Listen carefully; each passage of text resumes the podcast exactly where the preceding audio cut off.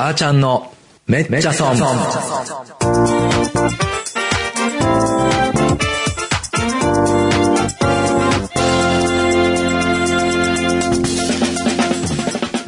皆さんこんにちは、パーソナリティのあーちゃんです。今週も始まりましためっちゃ損。この番組は成功の陰に失敗あり、めっちゃ損したことのある様々な分野のゲストをお招きして、その失敗談の中から得た教訓をシェアしようという番組です。今日も未来は小さな一歩から、あなたのこれからを応援する放送局、これから放送局よりお送りします。えー、ということでですね、本当梅雨がこの間明けましてというか、まあ、この放送多分3週間遅れぐらいになってるんで、もう随分前の話かもわかんないんですけども、あの、梅雨が明けましてね、むちゃくちゃ暑いんですけど、僕あの、年長の今子供がおりまして、毎日暑い中自転車で迎えに行くんですけどね、最近あの、補助輪が取れましてね、子供の方も。自転車私も乗りたい、私も乗りたい言って、暑い中帰ってきてからまたね、あの、自転車に乗って、で、僕はあの、危ないから、後ろ走ってくんですけども、汗だくになりながらね。まあでもこれも子供のまあ意見というか、まあ、うーん、なんかね、こう、子供の、まあ、育て方っていうかね、どう、どうやってこう、上手に育てあげたらええんかな、みたいなのを日々こう、あの、研究しながらというか、思いながら今子育てやりながら、まあ企業もやってるんですけどもね。あの、今日はですね、そういう、あの、子育ての、まあ、プロフェッショナルというか、教員歴25年、6000人近い生徒や親御さんたちと関わってきた経験をお持ちの、えー、ライフコンサルタントの恵子さんにゲストに来ていただいてます。恵子さんよろしくお願いします。よろしくお願いします。はい。ね、恵子さんこれ、あの、教員歴25年、6000人近い 親、え。生徒や親御さんと関わっていって、これ結構すごい人数ですね。まあ、延べなのでねあの、うん、でも、ね、本当に、こう、私は高校生を教えてたので、はいはい。3年間にわたって成長を見ていくと、あの、分かることもたくさんありますしね、そういう意味では、あの、結構いろんな経験をしてきたんじゃないかなと思います。あ、高校生ですね。そうですね。なるほど。あのーさっきの僕のちょっと自転車の話、あんまりうまいこと言えませんでしたけども、あの、自転車ね、今、本当にタイヤが取れて嬉しいみたいで、もう毎日、あの、無駄にね、駅行ったりとかしてるんですけど、あのーちっちゃい時にやっぱり、なんて言うんですか？こう、あの、じ、自分で決定させてあげるっていうか、あんまり親が誘導したりとかしない方がいいんですかね？そうですね。やっぱりあの、自分で選ぶっていうことを尊重してあげるっていうのは、あの、実はすごく、こう、高校生になっていく過程でも、それから先の人生でも、あの、ものすごく大きいと思います。うん。で今の時期結構やっぱ大大事というか、んなんかあの年長ぐらいだと、あんまりね、ん大きなって覚えてないんかなとか、もう思うんですけど、もうやっぱりあれですかね、今頃からそういう自自我というか、自分のなんか、い意見というか、出てきてるんですかね。うん、まあでも選ばせてあげて、それを尊重すると、結局覚えてないかもしれないですけど、選ん。でそれをやってきたっていう経験がやっぱり残っていくと思うし、それがこう積み重ねじゃないですか。なので、やっぱりこう、選択力っていうのと責任感っていうのが上がってきますよね。ああ、なるほどね。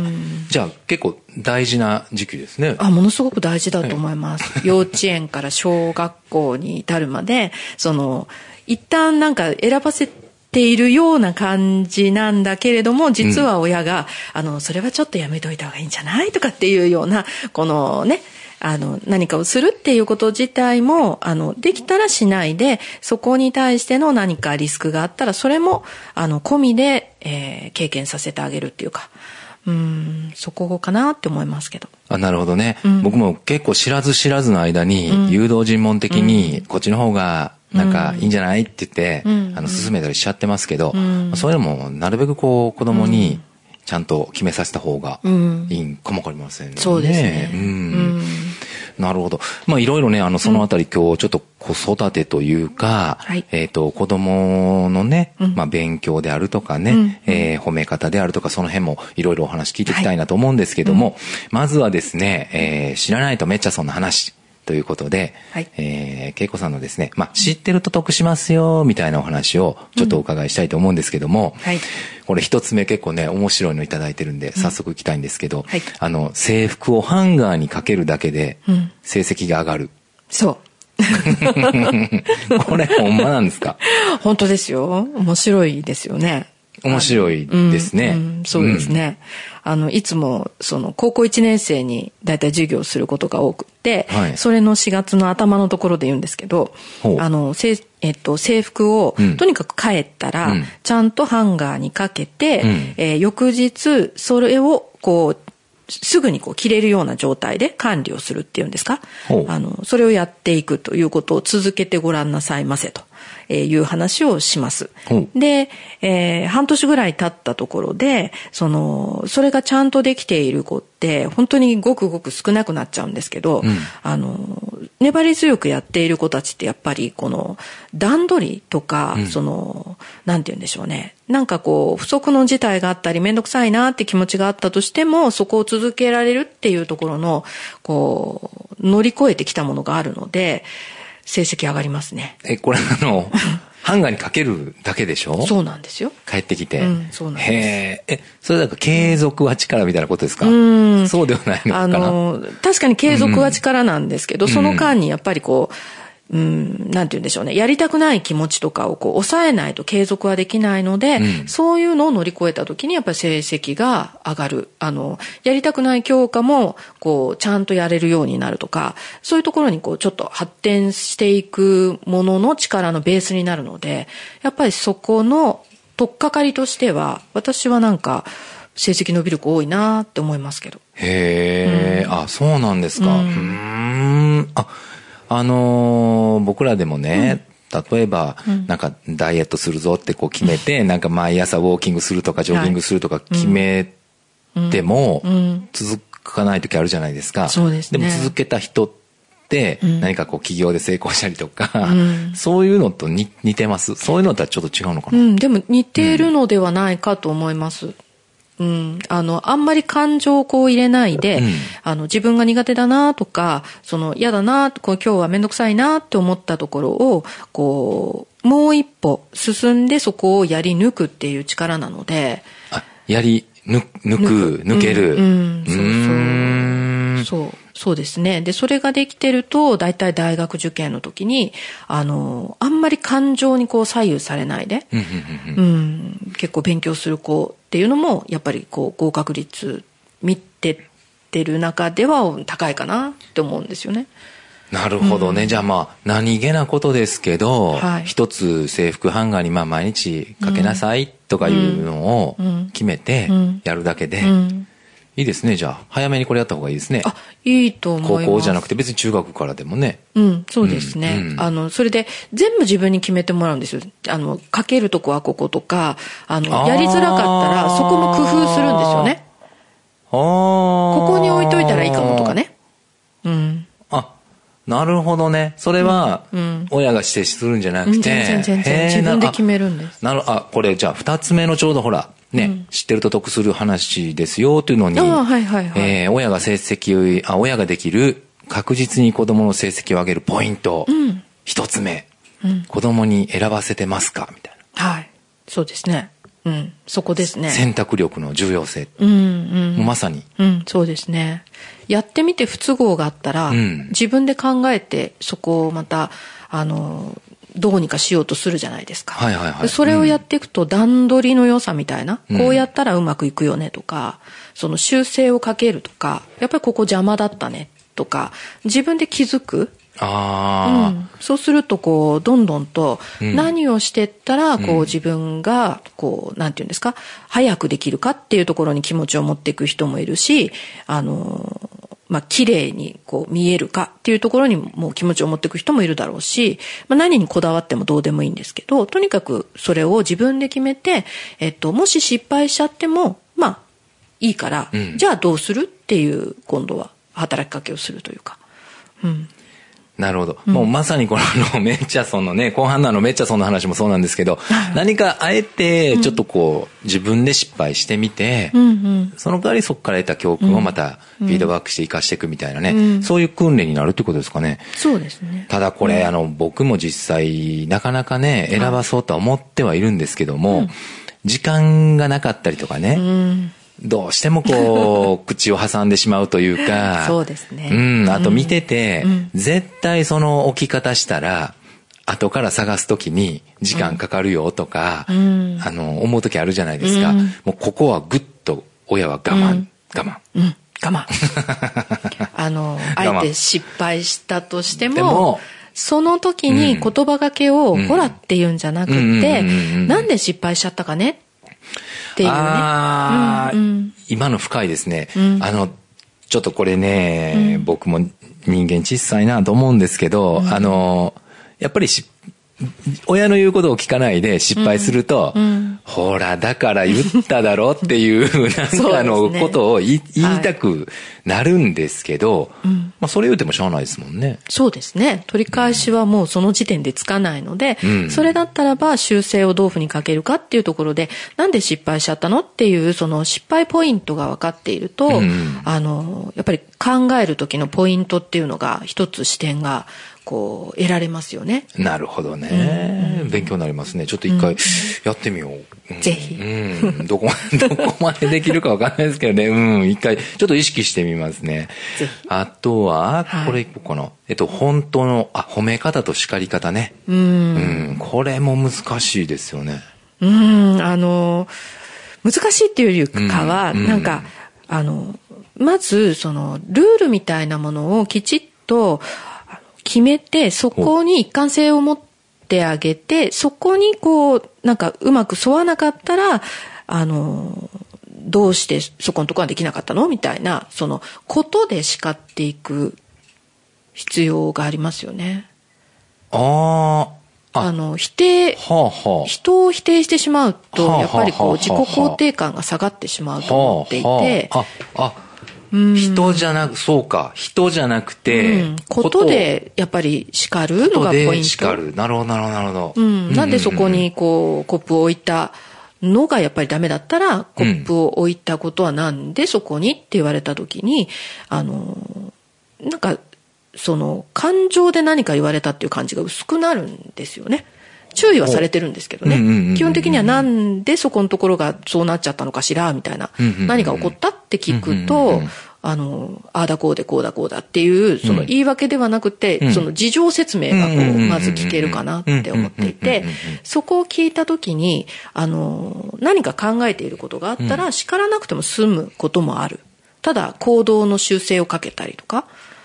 ああ、まあ、確かに。子供も別に悪気があってじゃなくて、そのまあ、うん彼、彼女なりに何か理由があって、うんその行動をした結果、まあ、たまたまそれがうまくいかなかったと。うんうんうんそうですね。なるほど。じゃあまずそれは、なぜそういうことをしたんですかといううん。理理由を聞いてあげる。うん。何が起こったって聞くのが、あの、大人でも子供でも、あの、この責められた感じじゃなくって状況説明をしてくれる人のが多いですよね。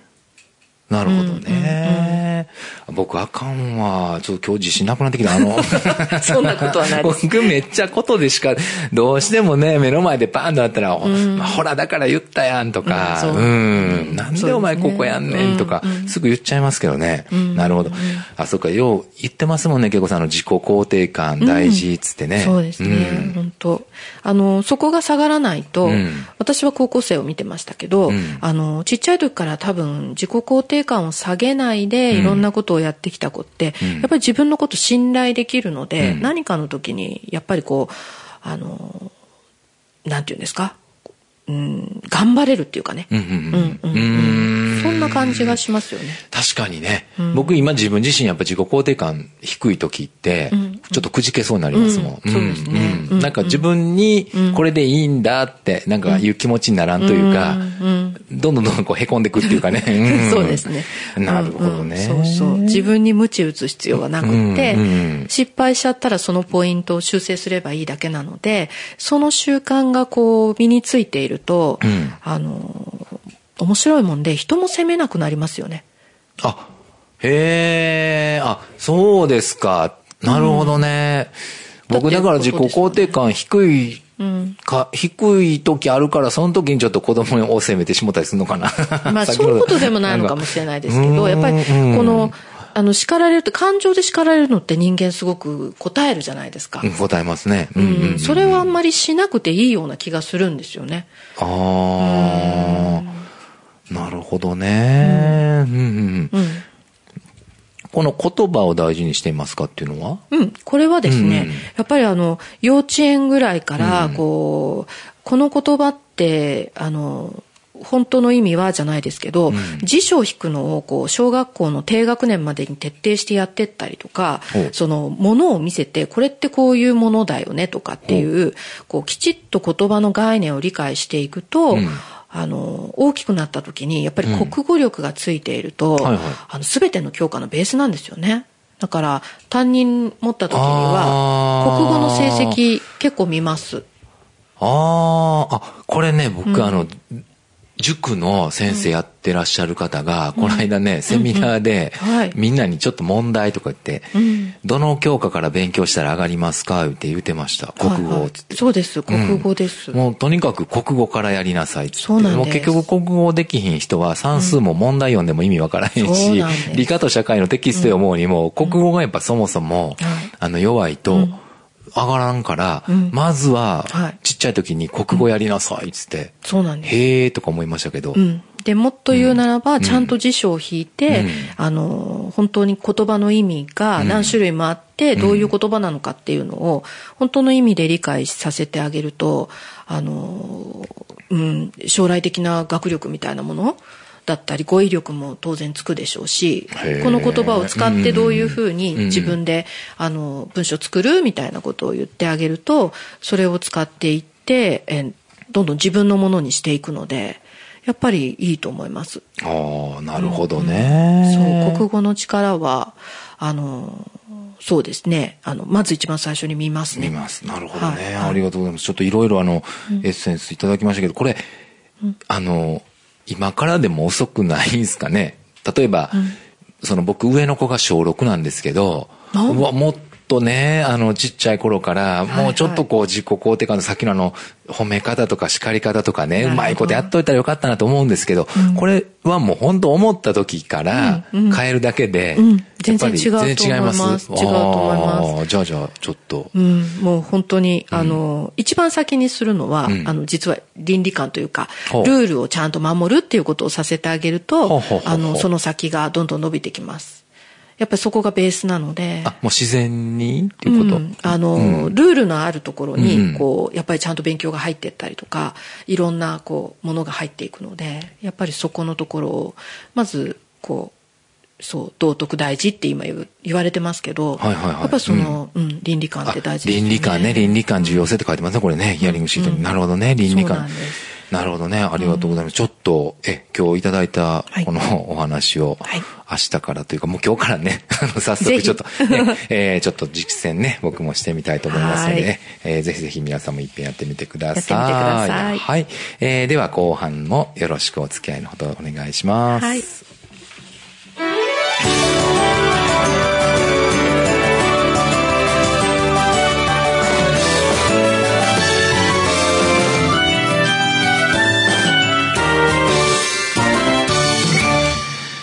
はい、えー、それでは後半もお付き合いください。後半はですね、やってしまっためっちゃ損ということで、あのーまあ、失敗談の中からね、得た経験、あ教訓をですね、シェアしようというコーナーなんですけども、けいこさんってこういろいろお伺いしてたら、はい。ね、しっかりしてはるから失敗なんかしてなさそうですけど、いやいやいや、そんなこともないです。ないですか？いろいろやってあります？えーポロッと。あ、ポロンとね。ポロッと。これだから失敗の中からいろいろこう、ここに行き着いた感じですか？今までのお話って。うんそうですそうでもない。ね、うん。あのやっぱり失敗の中から結構なんでこうなっちゃったかなとかっていうのはありますね。はい。あその生徒さんと一緒にこう、んうんうんそうですね。なるほどね。ちょっとじゃあいくつかこちらもね、紹介させていただきたいと思うんですけども、はい。まずはこちら、えー、付き合ってる話、みたいね。な。うん。あのね、学校だとこう、カップルで来たりね、うんで、それがこう結構みんなが、まあ、知っていると。まあ、大きな声では言わないからみんな知っているみたいな。そうそう。えっと、恵子さんが勤めてたところは共学なんですねす。ね共学の高校生。そうですねああ、じゃあじゃあまあね。うん。それはね、うんいっぱいいらして、うん。まあ、ある時に、こう、うんあの、お母さんのね、うん。ちょっとこう、なんて言うんですか？引っかかってしまって、誘導尋問に。う。うちの子が、みたいな。それでこう、私の頭は、みんな知っているみたいな。え、でも、あの、付き合ってるかどうかってこう先生も知ってるんですか？結構わかりますよね。あ、見てたら。見てたらね。見てたら。見てたらねこれ。相談に来る女子とかもいるんですか？なんか、あの、ちょっと恵子先生とか。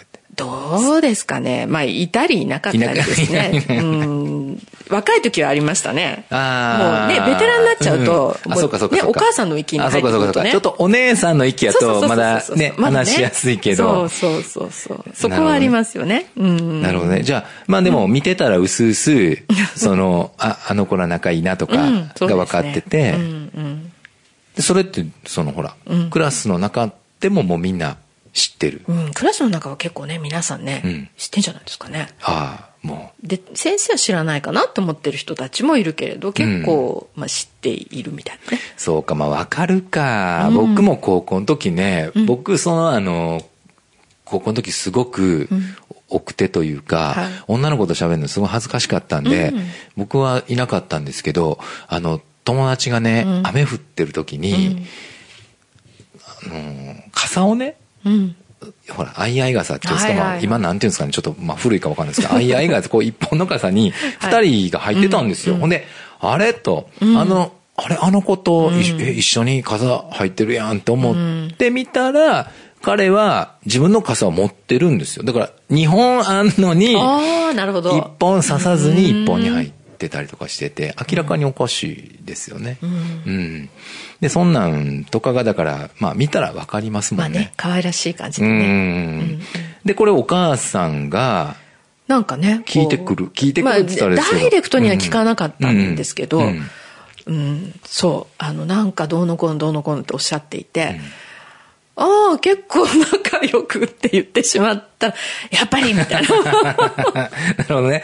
お母さん、なんかその、まあ女の子のお母さんだったのかちょっとあれなんですけど、家ではそんな話あんまりしないんでしょうね。ね高校生なんでね。ねえうん。で、こう、鎌かけられちゃったんですね。ねなるほど。なるほどね。そうそうでお母さんもなんか薄々ちょっと電話や LINE やなんかわからんけど、なんかこう、影が、影を感じてそうそうて、ね、きっとね。なるほどね。でもまあまあ、恵子さんもその、もう先生もみんな知ってるし、生徒もみんな知ってるから、ね、ついついみんな知ってると思って。そうそうそう。なるほど、ね。仲良くてね、なんて言っちゃって。えみたいな。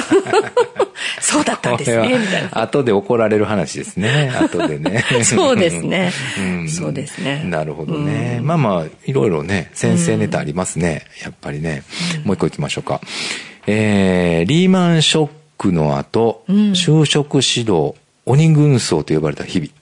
ね。うん。これ、呼ばれてましたね。鬼軍曹？鬼軍曹。は生徒から、うん、うん、違う。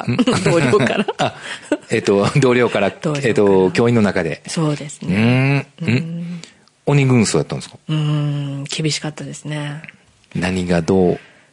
なんでしょう。あの、マナーがね、やっぱりこう、就職だとうん、基本的には服装から何やら何やらみたいなところで、こう、スカートの長さだったりね、靴下だったりねその、なんていうんですかこう、きちっとした言葉遣いだったりうん、髪型だったり、でそういうのを普段からやりましょうって言ってたら、そんなのできないみたいな、大変なことになってましたね。ああ、これは就職指導ですけど、あの、普段その会社の担当の方が、えっ、と、学校に見に来られることはないわけでしょ？別に。ないですね。ないでしょ？ないですよ。ないけど、その面接の時とかだけ、えー面接の時だけじゃなくて、普段から身だしなみをきっちりしなさいよ、みたいな指導をビシバシやってたってことですか？これ。そうですね。あの、基本的に、うん。えっと、当時ね、うん。その、ちょっとこう、スカートの丈が短くって、うん。で、そうするとスカートの丈が短い女子は、後ろをこう、ちょっとスカートを押さえながら歩くわけですよ。あまあまあまあまあね、ね。めめくれ見えないようにね。うんうん。で、その癖を、やっぱり、うん。パッと人事の人が見た時にどう思うか、長いスカートを履いてるわけですよ。本人は受験の時には。ああ、普段だからこう思わず風とか強いとこううん。パッと押さえてしまうから長いのに押さえちゃってると。そう、そういうのとかね。それとかこう、パッとこう言われた時の言葉遣いとか、その、まあ、所作みたいなものは出てくるので、うんまあそれを気をつけようねみたいなのを普通に言っていたら鬼軍曹って言われちゃったのでびっくりしたみたいな。え、何年ぐらいだったんですか、これ？と、ここは2年ぐらいですかね。あ二年ぐらい2年、二年3年。あ、3年間やったかな。そうそうそうそう。やりましたね。なるほどね。え、で、これで、えーここから得た教訓というかですね、まあ、うん、もう、あの、生徒が何人か、うんやってらんないって言って、うんこう、やってらんないぞって言われちゃったもんですから、まあじゃあ話を聞いて、えーっと、こうこうこういう理由なんだけど、どうするっていうのを、ちょっと、あの、話をしたら、まあ納得して就職活動はそのまました、みたいな感じですけどね。ああ、なるほどね。あ、じゃあ、えっ、と、もう、やってる、この鬼軍曹の指導に、やってられない生徒が何人か出てきちゃって、これではいかんと。うん。で、これ自ら選択してもらうように。うん。あの、うんどうするって、就職活動続けますか、続けませんか？っていうのを、こう、やっぱりちょっと一回問いかけて、うんあの、もう一回じゃあするってなってから、やっぱり変わってきたので、あ、やっぱり自己決定って大切ね。ああ。っていうまあさっきの話にあはいはいはいはい。あのね、えっ、と、あの、知らないとめっちゃそのとこで。そうですねね、お伺いした。うん、なるほど。そうです、そうです。そう。子供に選ばせてますか？と。選択力の重要性みたいなうん。ところにつながってくるわけですね。そうですね。やっぱりどの、どうした時に自分の責任みたいなものも、こう上げながら、んあのー、自らやるのかなと思っていって考えてる時だったので、ちょうど。なので、この失敗は、あ、なんだこう、押し付けなくても自分がちゃんとやって考えてやっていくと人は伸びるし、そっちの方が責任持っていろんなことするなっていうのはこう、得た教訓ですよね。なるほど。これでも、恵子さん言うと説得力ありますねというか、あの、頭で僕らもそうかなと思ってますけど、実際これ本当にその生徒が変わってったわけでしょう。うんそうです、そうです。その自己決定することによって。うーん、なるほどなやっぱりだから、その、ね、えっと、こう、ちっちゃい時から、まあ、これ、でも高校生になってからもこれ、か、変わ、変わった。あ、そうです、そうです。大学受験でも、就職を今やってる就活生でも、変わる時って、やっぱり自らそこに気がついて、あの、責任持って何かしようってした時に、どんどんと成長するので、やっぱりあの、なんて言うんですか、うん、どこのタイミングでも伸びるし、ただ小さい時からやっていた方が、まあそこはね、あの、これから大学センター試験も変わることですし、まあいろいろな意味で、ちゃんと自分から発信していく。で、それに対しての責任取っていくっていうのは、もっといいかなって思ってるんですけど。なるほどね。ありがとうございます。あの、本当僕もこう起業をね、して自分で決めてからあかんなって思いながら、やっぱりどうしても多席っていうかね、ちょっとね、言い訳したりしてしまう癖があるんでね、こうちょっと自らね、あの、直していかなあかんなと。私もです。えー はい思っております。ということでですね、最後皆さんに聞いてるんですけど、何かおすすめの映画とかあったら教えていただけますか？ああ、私はなんか元気になるなと思って、はい映画でも舞台でもいいんですけど、うんアニーが好きです。アニー。はい。うんうん僕もね、タイトルしか知らないんですけど、これは、えーっと、どういう、簡単に言うとどういう映画ですかね。あうん。のね、子孤児院で、うん。えーずっと育ってきた兄が自分のこう、えーと環境にもめげずにうん仲間と一緒にこう幸せになっていこうっていう、えー人を巻き込んでコミュニケーションの力がものすごい強いんですよ彼女はね。そういう意味では、うんうん。こう元気がなかった時に、うん。いやいや明日はまた本当に良くなるよっていうふうにこう気楽にうん落ち込んだ時にこう元気になるかなと思っておすすめしてみました。あ、なるほどね。はい。なんかこう、自分の道を自分で決めてる感じの映画っていううん。紹介をちらっと、ええ読ん。だことがあるんですけど、そうまあ、本当に何でもベストを尽くすみたいなそうですね。ことですかね。うんうん。ええちょっとまさに一回ちょっと僕も見てみよう。ぜひ見てみてくださいね本当本当自己肯定感低くなるとこ迷うもんな。うん。ね自分の道を本当自分で決めてこう。うんね、えーちょっと僕も兄見てみます。ありがとうございます。えーということでね、あのー30分、あっという間に経ちまして、エンディング曲流れてきたんですけども、はい今日来ていただいてどうでしたか？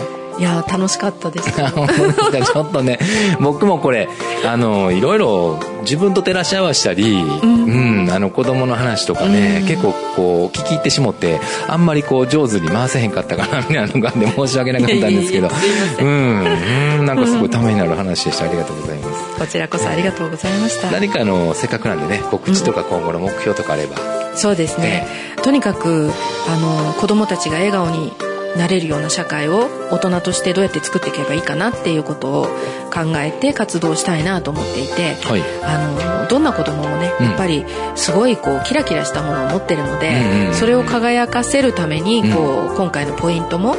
あの出してみましたけれど素晴らしい本当に存在なので、えー困ったらうん。ちょっとね、あのあーちゃんにでも言ってもらって ですね。できることがあれば、うん。あの私も何かの形で皆さんにお役に立ちたいなと思ってます。あありがとうございますね、はい。えー子供の笑顔を支えるためにねうん活動していかれるということで、はい。あの本当に何かね皆さんあのご意見とかありましたらどしどしこのこれから放送局のフェイスブックにねあの上げていただくとですねあの僕からまた恵子さんに連絡してですねいろいろコンサルティングとかね受けていただくこともできますので、はい。えーご意見お待ちしております。はい、えー、ということで今日はライフコンサルタントの恵子さんにお越しいただきました。ありがとうございました。こちらこそありがとうございました。はい、えー、いかがでしたでしょうか？今週のめっちゃソン来週も素敵なゲストをお招きしてお届けしますのでお楽しみに。さようなら